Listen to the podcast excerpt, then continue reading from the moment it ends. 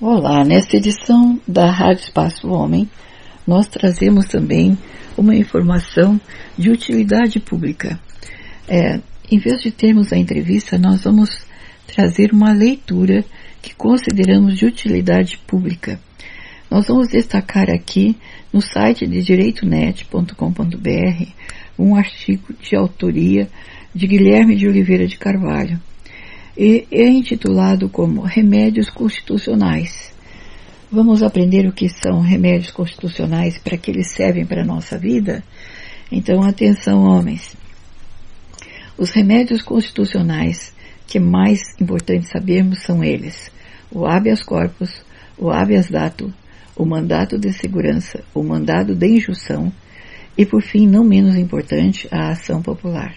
Como expliquei, é um artigo de direito constitucional de, de 9 de novembro de 2015, escrito por Guilherme de Oliveira Carvalho, tá? em Direito Net. Bom, vamos lá. Um instrumento que todos os cidadãos deveriam conhecer muito bem são os remédios constitucionais.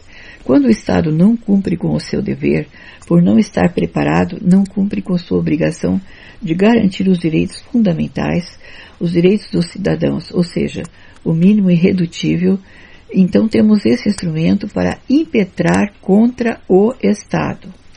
Baseado na teoria de Montesquieu, onde ele ensina sobre a separação de poderes, daí evita-se um poder tirano, tendo aqui no Estado uma tripartição de poderes, sendo eles o executivo, cuja função típica é legislar, legislativo, sua principal função, legislar, elaborar leis, e o Poder Judiciário tendo sua função jurisdicional dizer o direito, trabalhando-se na aplicação das leis elaboradas pelo Legislativo.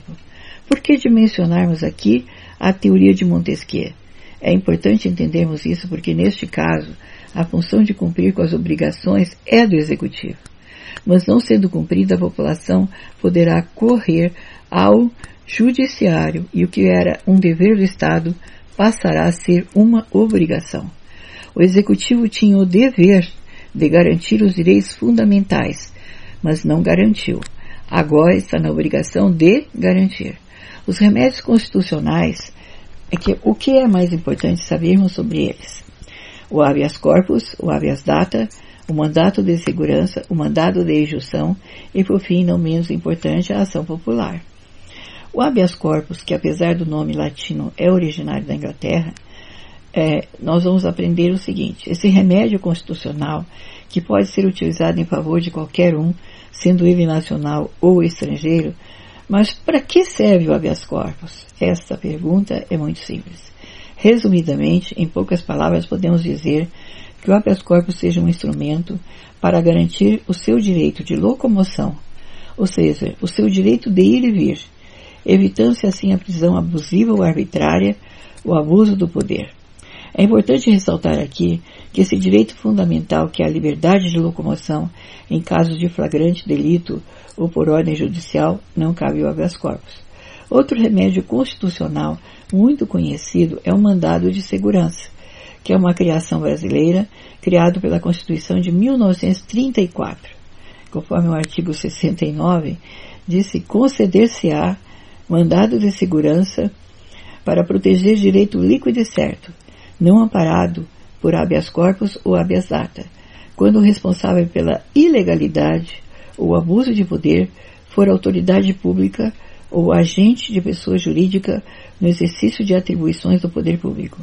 Ou seja, esse remédio constitucional é contra a violação pelo poder público de direito líquido e certo o que pode se entender por direito líquido e certo, de forma clara, é um direito onde não há dúvidas por estar expresso em lei e não precisando ser discutido. É importante dizer que o mandado de segurança não se confunde com o habeas corpus ou habeas datas, que se trata do direito de ter acesso a informações e direito ao sigilo das suas informações pessoais. E o, o habeas corpus é um modo de garantir o seu direito de locomoção. Bom, vamos aprender mais. Mandado de segurança é um tema muito complexo e difícil de se entender. Através de um exemplo pode facilitar a compreensão. Vamos supor hipoteticamente que num concurso público qualquer tenham 10 vagas para os melhores classificados.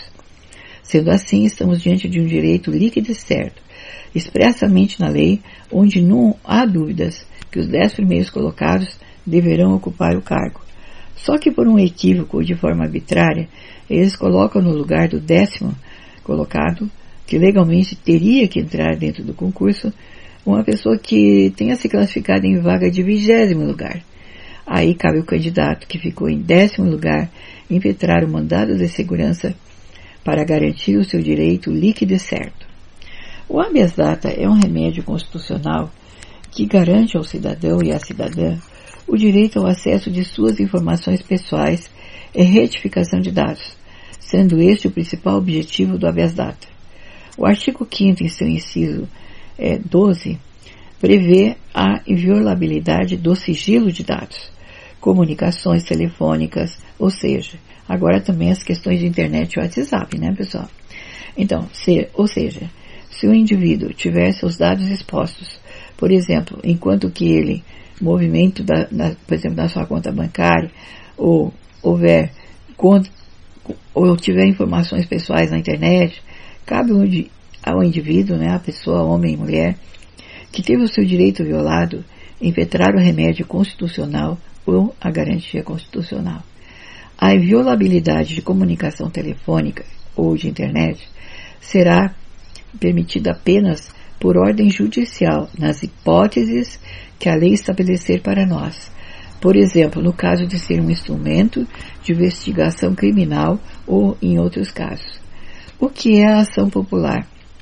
A ação popular é outro remédio constitucional importante e simples, não tendo muita dificuldade para compreensão.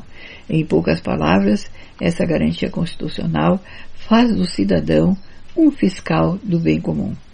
Um exemplo claro para esclarecer é no caso de alguns atos lesivos ao patrimônio público, ou seja, parques, é, lugares artísticos, lugares históricos, quando percebemos que algo está sendo lesado, está lesando o patrimônio público.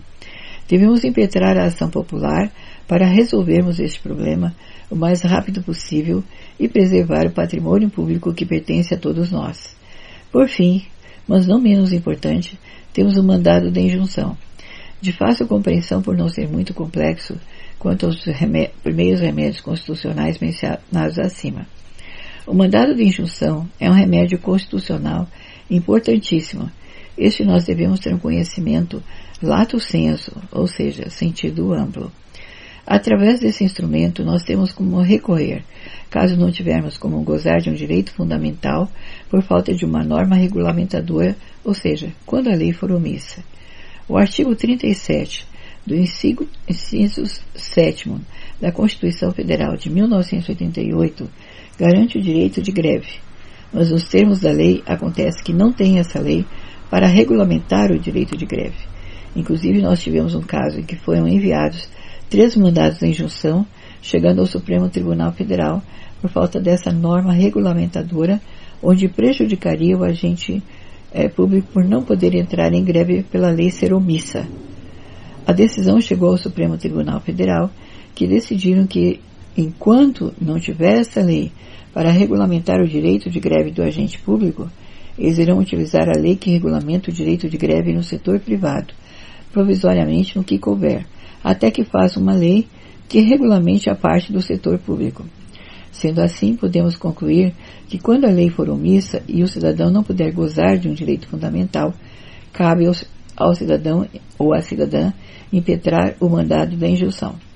Eu espero que tenha sido fácil a compreensão dessa informação e nós vamos trazer uma outra leitura também, é, que é importante que saibam que são direitos de cidadania, ok? Bom, nós agora vamos trazer para é, concluir é, essa leitura com os nossos direitos e garantias constitucionais, também a questão sobre os desafios dos direitos humanos no Brasil. É, se trata de um artigo escrito por Alessandro Anilton Maia Nonato e que está publicado em Direito Net. Nós estamos publicando também o link para que você possa ler. É, ter acesso ao, ao artigo impresso. Bom, vamos lá. Os desafios dos direitos humanos no Brasil. Abordagem sobre os temas afetos aos direitos humanos e seus desafios enfrentados no cotidiano brasileiro, apresentando as nuances que circundam a aplicação dos direitos humanos e cidadania no Brasil. Na introdução, os direitos humanos são direitos inerentes a todos os seres humanos, independente de raça, sexo, nacionalidade, etnia, idioma, religião ou qualquer outra condição. Todos merecem esses direitos sem distinção de cor, gênero, raça, credo, enfim, sem que exista alguma discriminação. Os direitos humanos não são apenas um conjunto de princípios morais que devem formar a organização da sociedade e a criação do direito. Os direitos humanos incluem o direito à vida e à liberdade, a liberdade de opinião e de expressão, o direito ao trabalho e à educação, entre muitos outros. Enumerados em diversos tratados internacionais e constituições, asseguram direitos aos indivíduos e coletividades e estabelecem obrigações jurídicas concretas aos Estados. Todos os seres humanos nascem livres e iguais, em dignidade e em direitos, dotados de razão e de consciência. Devem agir uns para com os outros em espírito de fraternidade. Os direitos humanos são garantidos legalmente pelo ordenamento jurídico, protegendo indivíduos e grupos contra ações que interferem nas liberdades fundamentais e na dignidade da pessoa humana. Estão expressos também em tratados internacionais em pleiade de princípios e outras modalidades do direito. A legislação de direitos humanos obriga os Estados a agir de uma determinada maneira e proíbe os Estados de se envolverem em atividades específicas. Os direitos humanos são direitos inerentes a cada pessoa, simplesmente por ela ser um ser humano. Tratados e outras modalidades do direito comum costumam servir para proteger formalmente os direitos de indivíduos ou grupos contra ações ou abandono dos governos que interferem no desfrute de seus direitos humanos. Algumas das características mais importantes dos direitos humanos são os direitos humanos são fundados sobre o respeito pela dignidade e valor de cada pessoa. São universais, o que quer dizer que são aplicados de forma igual e sem discriminação a todas as pessoas. São inalienáveis e ninguém pode ser privado de seus direitos humanos. Eles podem ser limitados em situações específicas. Por exemplo, o direito à liberdade pode ser restringido se uma pessoa é considerada culpada de um crime diante de um tribunal e com o devido processo legal. São indivisíveis, são interrelacionados e interdependentes, já que é insuficiente respeitar alguns direitos humanos e outros não. Na prática, a violação de um direito vai afetar o respeito por muitos outros. Todos os direitos humanos devem, portanto, ser vistos como de igual importância, sendo igualmente essencial respeitar a dignidade e o valor de cada pessoa humana. Vamos entender esse desenvolvimento é, explicativo. Os direitos humanos são os direitos e liberdades básicas de todos os seres humanos. O acesso limitado a oportunidades de educação, desigualdades sociais, saúde pública precária, falta de transparência e abuso de poder são, sem sombra de dúvidas, obstáculos para a execução plena dos direitos dos indivíduos. Também está intrinsecamente ligado com a ideia de liberdade de pensamento, de expressão e a igualdade perante a lei. A ONU, Organização das Nações Unidas, foi a responsável por proclamar a Declaração Universal dos Direitos Humanos, que deve ser respeitada por todas as nações do mundo. Ela afirma que todos os seres humanos nascem livres e iguais em dignidade e em direitos, dotados de razão e de consciência, e devem agir uns para com os outros em espírito de fraternidade. A Declaração Universal dos Direitos Humanos tem como objetivo de evitar guerras, promover a paz mundial e de fortalecer os direitos humanitários, e principalmente manter o tratamento digno e igualitário a todos os povos do mundo. A Declaração Universal de Direitos Humanos tem uma importância mundial, apesar de não obrigar juridicamente que todos os Estados a respeitem. Para a Assembleia Geral da ONU, a Declaração Universal dos Direitos Humanos tem como ideal ser atingido por todos os povos e todas as nações, com o objetivo de que todos tenham sempre em mente a Declaração para promover o respeito a, a esses direitos e liberdades. No Brasil, os direitos humanos são garantidos na Constituição de 1988. A Carta Magna consagra em seu artigo 1 o princípio da cidadania, dignidade da pessoa humana e os valores sociais do trabalho. Ao longo da Constituição encontra-se no artigo 5 o direito à vida, à privacidade, à igualdade, à liberdade, além de outros conhecidos como os direitos fundamentais, que podem ser divididos entre direitos individuais, coletivos, difusos e de grupos. Os direitos individuais têm como sujeito ativo o indivíduo humano. Os direitos coletivos envolvem a coletividade como um todo. Direitos difusos são aqueles que não conseguimos quantificar e identificar os beneficiários dos direitos da, de grupo. Conforme o Código de Defesa do Consumidor, são direitos individuais, homogêneos, assim entendidos os decorrentes de origem comum. A história dos direitos humanos no Brasil está intimamente ligada com a história das constituições brasileiras. Na Constituição de 1824, garantia direitos liberais, por mais que concentrasse poder nas mãos do imperador. Ela foi rejeitada em massa por causa da dissolução da Constituinte. A inviolabilidade dos direitos civis e políticos contidos na Constituição tinha por base a liberdade, a segurança individual e a propriedade. Na Constituição de 1891, a primeira Constituição republicana garantiu o sufrágio direto para a eleição dos deputados, senadores, presidente e vice-presidente da República, mas impediu que os mendigos, os analfabetos e os religiosos pudessem exercer os direitos políticos. A força econômica nas mãos dos fazendeiros permitiu manipular os mais fracos economicamente. Com a Revolução de 1930, houve um respeito aos direitos humanos que só seria recuperado com a Constituição de 1934. Em 1937, com o Estado Novo, os direitos humanos eram quase inexistentes. Essa situação foi só recuperada em 1946, com uma nova Constituição que durou até 1967. Durante o regime militar, houve muitos retrocessos, com restrições ao direito de reunião, além de outros. Com o fim do regime militar, foi promulgada a Constituição de 1988, que dura até os dias atuais. Está previsto no caput do artigo 5 da Constituição Federal de 1988. Todos são iguais perante a lei, sem distinção de qualquer natureza, garantindo seus brasileiros aos estrangeiros residentes no país a inviolabilidade do direito à vida, à liberdade, à igualdade, à segurança e à propriedade. O Brasil é um país com profundas e intensas desigualdades sociais, o acesso limitado a oportunidades de educação, a ineficiência da saúde pública, a violência institucionalizada, a irracionalidade na exploração dos recursos naturais, a corrupção, a falta de transparência e o abuso de poder são apenas algumas problemáticas enfrentadas pelos brasileiros no que tange os direitos humanos. O Estado tem o dever de proteger fundamentos essenciais à manutenção da vida social digna, representada pelo concreto exercício de direitos inerentes ao ser humano, como a vida, a liberdade e a igualdade, é essencial à concepção atual de Estado e no caso da República Federativa do Brasil. Sedimenta-se nos alicerces da democracia e do direito, encontrando-se assegurado por todo ordenamento jurídico, em especial pelo plano constitucional.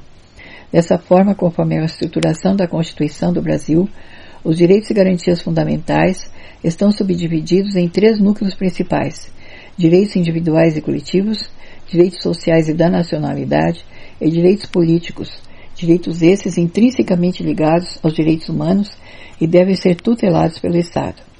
Do direito à vida. O direito à vida é o principal direito garantido a todas as pessoas sem nenhuma distinção.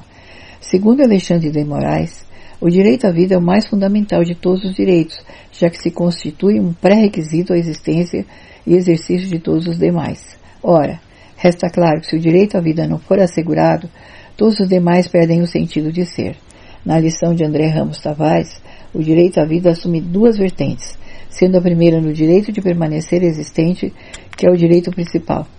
Em segundo momento, o direito a um adequado nível de vida, a vida deve ser interrompida apenas por causas naturais, restando proibido que uma pessoa tire a vida da outra. O direito à vida também é um direito à saúde, à alimentação, à educação e todas as formas que garantam a dignidade da pessoa humana. Consequentemente, o Estado deve assegurar tais garantias a todas as pessoas para garantir, mesmo tempo, o próprio direito à vida. Infelizmente, no Brasil, muitos desses direitos não são respeitados, afrontando de maneira direta a Carta Magna. Inúmeros casos de pessoas com doenças graves acabam morrendo porque não têm acesso a um tratamento digno, Leitos de hospitais deficientes, falta de remédios que poderiam salvar suas vidas, agridem a dignidade da pessoa humana e com isso os direitos humanos. Paralelo a isso, milhões de pessoas, por sua vez, vivem na mais completa miséria, em situações degradantes, sem alimentação para se manterem vivas. Tais direitos estão expressos na Constituição Federal de 1988, em seu artigo 6 sob o título dos Direitos Sociais. Segundo o entendimento de Ricardo Lobo Torres, ao refletir sobre o direito à saúde, menciona que as atividades preventivas geram o direito ao atendimento integral e gratuito. As campanhas de vacinação, a erradicação de doenças endêmicas e o combate às epidemias são obrigações básicas do Estado, deles se beneficiando ricos e pobres, independente de qualquer pagamento. A medicina curativa e o atendimento nos hospitais públicos, entretanto, deveriam ser remunerados pelo pagamento das contribuições ao sistema de seguridade, exceto quando se tratasse de indigentes e pobres, que têm o direito ao mínimo de saúde sem qualquer contraprestação financeira, posto que se trata de direitos tocados pelos endereços fundamentais. No entanto, o Estado não assegura em todo o país o direito à saúde a toda a população. Muito embora o direito à vida também está presente no artigo 225 do parágrafo 1 da Constituição Federal de 88, sendo um dever que se impõe ao Estado de preservar a vida e ainda com determinado grau de qualidade.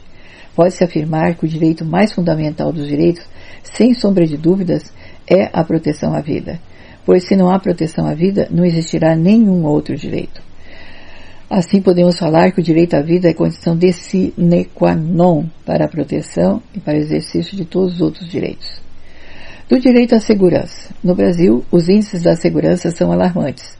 Tamanha a insegurança na qual vivem os milhões de habitantes, bem como os estrangeiros que vêm visitar o, o país. Números esses que agridem quase que mortalmente os direitos humanos e as garantias constitucionais dos direitos fundamentais mas é evidente que o direito à segurança pública é um direito fundamental no ordenamento, jurídico nacional. A esse direito corresponde o dever do Estado, com a colaboração de todos, artigo 144 da Constituição Federal, de garantir a ordem pública e a segurança dos cidadãos. E das cidadãs, né, pessoal? Todavia, sabido é que tais garantias dependem de políticas públicas, as quais nem sempre se revelam eficazes e efetivas, havendo diariamente, a cada minuto, inúmeras violações, não pelo Estado diretamente na maioria dos casos, mas por terceiros, ao direito fundamental à segurança pública em todos os rincões deste país. A Constituição Federal, em seu artigo 144, dispõe a segurança pública, dever do Estado, direito e responsabilidade de todos, é exercida para a prevenção da ordem pública e da incolumidade das pessoas, e do patrimônio através dos seguintes órgãos. Né? Não deixa dúvidas de que o Estado é responsável pela garantia do direito fundamental dos cidadãos à segurança pública, provendo para tal instrumentos que possam garantir que as pessoas sintam-se protegidas e assim aptas a normalmente viverem suas rotinas, desfrutando de seus bens, da convivência doméstica, das atividades sociais, indo ao trabalho, executando-o, enfim, simplesmente vivendo sem o hoje, infelizmente, constante de receio de alguma lesão aos bens jurídicos tutelados pelo ordenamento, pelo ordenamento lhes aconteça. Fato este que ofende os direitos humanos em todos seus níveis. São esses fundamentos legais que alicerçam a dimensão institucional do direito fundamental à segurança pública no ordenamento jurídico brasileiro, definindo que efetivamente tal direito é um direito fundamental, ao lado e com a mesma relevância dos direitos à vida, à liberdade, à igualdade, à saúde, à educação e tantos outros, e além disso, como deve dar-se sua efetivação por parte dos entes estatais. Somente através de políticas públicas coerentes e profissionais poderão ser aplicadas medidas que possibilitem identificar as reais necessidades das necessidades e das vulnerabilidades das vítimas e realidade social regional e local, a fim de alcançar uma percepção real das mazelas atuais da segurança pública e de uma avaliação da realidade social em prol da proteção dos direitos humanos e garantias constitucional. Do direito à educação. A educação é um direito, devendo ser gratuita, obrigatória e laica, ganham espaço no contexto nacional. Assegurar o direito à educação significa não só o acesso e permanência, mas também a qualidade do ensino, estruturas escolares adequadas, condições básicas de trabalho aos profissionais da escola, enfim, tornar-se as leis um fato. A Constituição Federal, em seu artigo 205, expõe: a educação, direito de todos e dever do Estado e da família, será promovida e incentivada com a colaboração da sociedade, visando ao pleno desenvolvimento da pessoa, seu preparo para o exercício da cidadania e sua qualificação para o trabalho. Destarte a educação é um direito de todos, pois são nos primeiros anos da educação que o ser humano inicia seu processo de formação enquanto cidadãos e, consequentemente, começa a reconhecer quais são as responsabilidades perante a sociedade. Pode-se considerar, então, que a educação, como a base sólida de uma estrutura maior que representaria o indivíduo como um todo, um cidadão, uma cidadã. Assim, pode-se buscar uma melhoria no nível de vida, exercendo com isso em plenitude os direitos e garantias. No entanto, tamanhos são os desafios da educação brasileira, no geral, em internos e externos. Os externos são desafios socioeconômicos, ligados principalmente à desigualdade de oportunidades, de aprendizagem e de acesso ao ambiente escolar. Os desafios internos já dizem respeito à estrutura do sistema educacional em si, as esferas, programas, agentes e os repasses que ocorrem entre eles, cerca de 3 milhões de crianças e jovens de 4 a 17 anos estão fora da escola.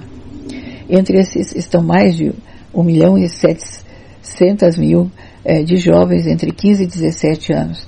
Tais dados foram apresentados pelo programa Todos pela Educação, na ocasião do, da confecção deste artigo. O estudo de todos pela educação ainda afirma que um baixo nível do índice que sintetiza a renda, escolarização e ocupação do estudante, o nível socioeconômico, afeta grandemente a chance do aprendizado a ser concretizado. O nível do socioeconômico reflete a situação de estudantes que vivem em comunidades ou situações vulneráveis, em função daquilo que o Brasil tem representado no cenário mundial uma esperança de superação de fronteiras e de construção da relação de confiança na humanidade. Dados reais bastante representativos, mas que ainda não contemplam a totalidade da realidade brasileira. Não resta a menor dúvida que a situação existente hoje no que diz respeito à educação atinge cheia a percepção e pleno exercício dos direitos humanos no Brasil. Do direito ao saneamento básico. Ter saneamento básico é um fator essencial para um país poder ser chamado de país desenvolvido. Além do mais, é um direito do cidadão e lhe assegura dignidade, sendo assim também consagrado como direito fundamental. Os serviços de água tratada, coleta e tratamento dos esgotos levam à melhoria da qualidade de vida das pessoas, sobretudo na saúde infantil, com redução da mortalidade infantil melhorias na educação, na expansão do turismo, na valorização dos imóveis, na renda do trabalhador, na despoluição dos rios e preservação dos recursos hídricos e etc. No Brasil, o saneamento básico é um direito assegurado pela Constituição e definido pela Lei número 11.445 de 2007, como conjunto dos serviços, infraestrutura e instalações operacionais de abastecimento de água, esgotamento sanitário, limpeza urbana, drenagem urbana, manejos de resíduos sólidos e de águas pluviais. Embora atualmente se use no Brasil o conceito de saneamento ambiental como sendo os quatro serviços citados acima, o mais comum é o saneamento seja visto como sendo os serviços de acesso à água potável, a coleta e o tratamento dos esgotos. A importância do saneamento ultrapassa a questão social, já que impacta a saúde pública, o meio ambiente e a economia do país. Por ser uma estrutura que traz benefícios amplos para a população, deveria possuir mais investimento, mas não é o que se vê. O último estudo sobre o setor foi realizado pelo Sistema Nacional de Informações sobre o Saneamento, SNIS, e divulgado em janeiro de 2017, com dados referência a 2015. As informações sobre o abastecimento de água e esgoto são alarmantes. O abastecimento de água potável em 2007, 80,9% da população tinha abastecimento de água potável, fornecimento hídrico encanado. Em 2015 houve um aumento de apenas 2,4 pontos percentuais, atingindo 83,3%. Essa evolução lenta pode ser explicada pela falta de investimento no setor. Neste ponto é preciso diferenciar o acesso à água potável e o fornecimento hídrico encanado.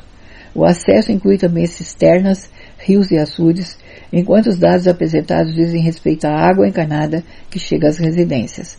O esgotamento sanitário. Metade da população brasileira tem acesso à coleta de esgoto, 5,3%. O que significa dizer que mais de 100 milhões de pessoas lidam de maneira alternativa com os despejos, fossas e descartes diretos nos rios. Apesar de o índice ter sido menor em 2007, 42%, o crescimento de 8,3 pontos percentuais é bastante lento, correspondendo a menos de um ponto percentual por ano.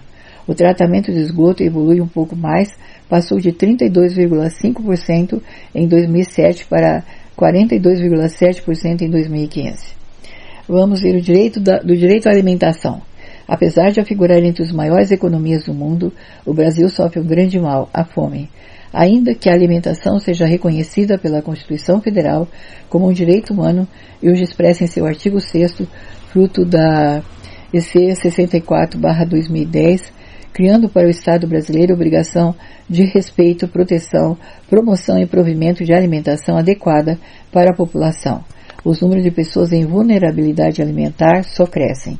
Ao longo das últimas duas décadas, diversas políticas públicas foram criadas para resolver a questão mesmo antes de sua alocação nos direitos fundamentais constitucionais em um Estado democrático de direito, a alimentação adequada é fundamental, como direito e como ferramenta na construção da igualdade entre os concidadãos.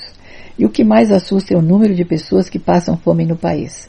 O relatório internacional O Estado da Segurança Alimentar e Nutrição no Mundo de 2018 da Organização das Nações Unidas para a Alimentação e Agricultura, que é a FAO, mostrou que a fome atinge 5,2 milhões de pessoas no Brasil. Tais fatos ilustram o tamanho abismo que existe na sociedade brasileira e a não observância pelos poderes instituídos no que tange ao exercício dos direitos daqueles que passam fome. Do direito ao acesso à internet. A internet mudou e muito nos últimos anos. Em 2000, o que encontrávamos no web eram sites e a única forma de interação eram as salas de bate-papos eh, na UOL e ferramentas de mensagens instantâneas. Com o passar dos anos e com a popularização da banda larga, a internet passou a ser a mais utilizada nos lares brasileiros e o uso de ferramentas que vão além do e-mail passaram a ser mais vivas em nosso cotidiano. Hoje observamos uma real e significativa mudança de toda a população mundial com relação ao modo de pensar, agir e comprar graças à internet. Tudo se tornou mais fácil devido à internet, desde conseguir um emprego a fazer amizades e conseguir um relacionamento afetivo. A pessoa conectada com o mundo é mais sociável, a internet não afastou as pessoas umas das outras, muito pelo contrário. A internet aproximou ainda mais a população que necessita se expressar. A internet é uma ferramenta fantástica e todos que fazem o uso dela serão beneficiados. A internet trouxe novas formas de comunicação. As redes sociais, por exemplo, são ferramentas baseadas em internet que possibilitam uma verdadeira revolução na forma de comunicação social. Este é um ponto muito positivo, pois ampliou as possibilidades de comunicação, porém, há um lado negativo, que é a exclusão digital. Ou seja, muitas pessoas estão sem acesso à internet e, do ponto de vista tecnológico, estão excluídas digitalmente. Atualmente a internet tem sido um meio muito utilizado pela população e abrange um grande extenso local de meio de informações, comunicações e entretenimento, podendo notar que sua importância para a atualidade não é restrita. Afinal de contas, além de divertimento, comunicação e entretenimento, fonte de pesquisa e estudos, ela exerce um importante papel no desenvolvimento econômico e social do país, por cerca de 130 milhões de brasileiros que já usam a internet. Em contrapartida, o país ainda tinha em 2016, segundo o IBGE, 63,3 milhões de habitantes e 21 milhões de lares sem acesso ao serviço. Realmente não são todas as pessoas que possuem o acesso à internet todos os dias, ou pelo menos frequentemente. Mas a gra grande maioria das pessoas já não vive mais sem a web e seus grandes benefícios. Portanto, a internet hoje é direito fundamental propiciando ao indivíduo a plena inserção social. Com isso, o Estado deve fornecer uma infraestrutura capaz de prover à sociedade uma conexão à rede mundial de computadores e seus benefícios. Do direito à dignidade da pessoa humana. Conforme já mencionado anteriormente, a Constituição Federal assegura direitos fundamentais aos cidadãos e todos esses direitos é, são é, baseados no princípio da dignidade da pessoa humana o que significa que o direito à vida abrange o direito do indivíduo ter uma vida digna, ou seja, as pessoas têm o direito de possuir condições mínimas para se viver dignamente.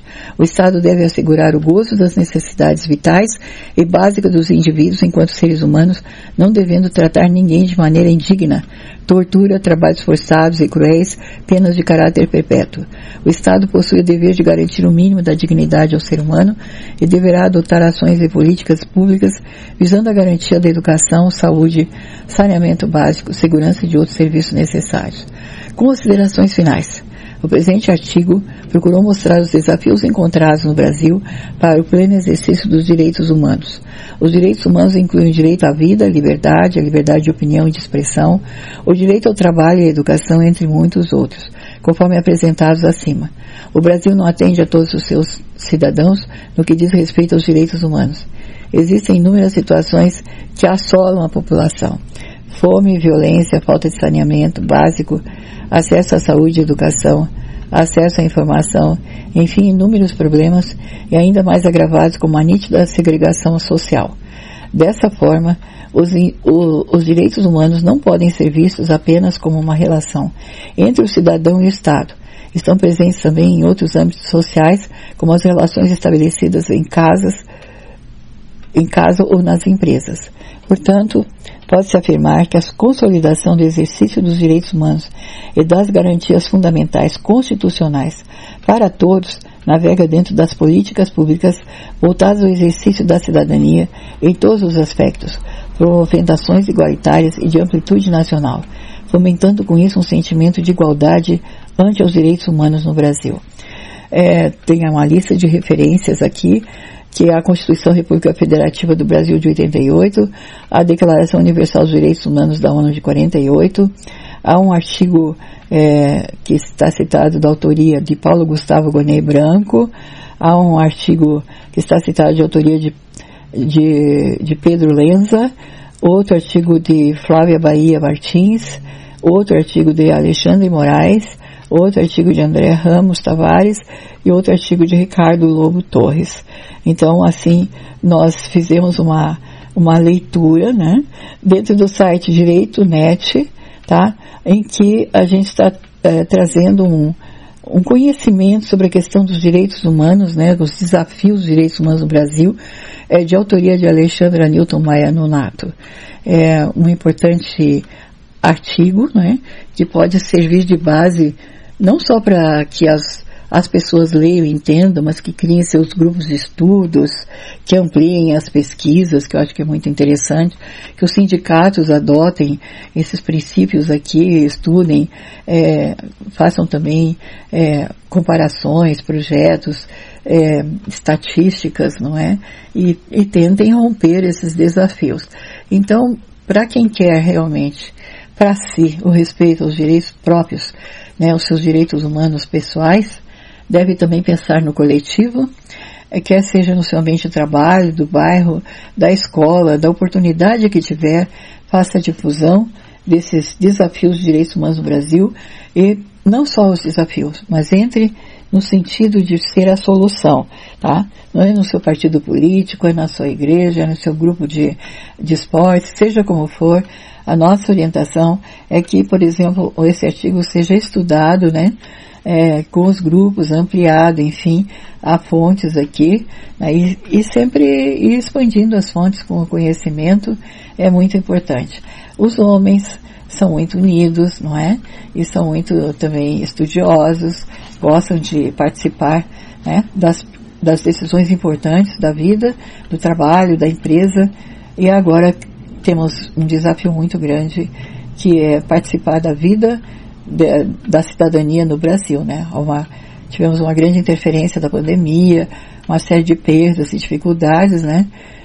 Que estamos acompanhando aí na grande mídia. Então, a sugestão que temos é, juntem-se amigos, vamos lá, Vamos construir um novo Brasil com respeito à Constituição Federal, que é a sua garantia e a garantia dos seus amigos, a garantia de todos os cidadãos do seu bairro, da sua cidade, do seu país. Um grande abraço, agradecimentos a todos os colaboradores que tivemos nesse ano de 2021. É, lastimamos as perdas né, que ocorreram, é, principalmente muitos abalados com a questão profissional, né? É, e analisem bem quem é que você vai preservar no sentido de quem melhorou seus, respeitou seus direitos, enfim, tá? Que o ano de 2022 seja um ano maravilhoso, bem organizado com seus grupos e que vocês possam trazer a diferença né, no desenvolvimento da sociedade de forma que a sua família fique amparada também, não é? Se a sua família, cada um pensar que a sua família está amparada e respeitada, quer dizer que todas as famílias estarão amparadas e respeitadas, e teremos um Brasil que ampara e respeita todos os seus cidadãos e todas as suas cidadãs. Um grande abraço, até o próximo ano 2022.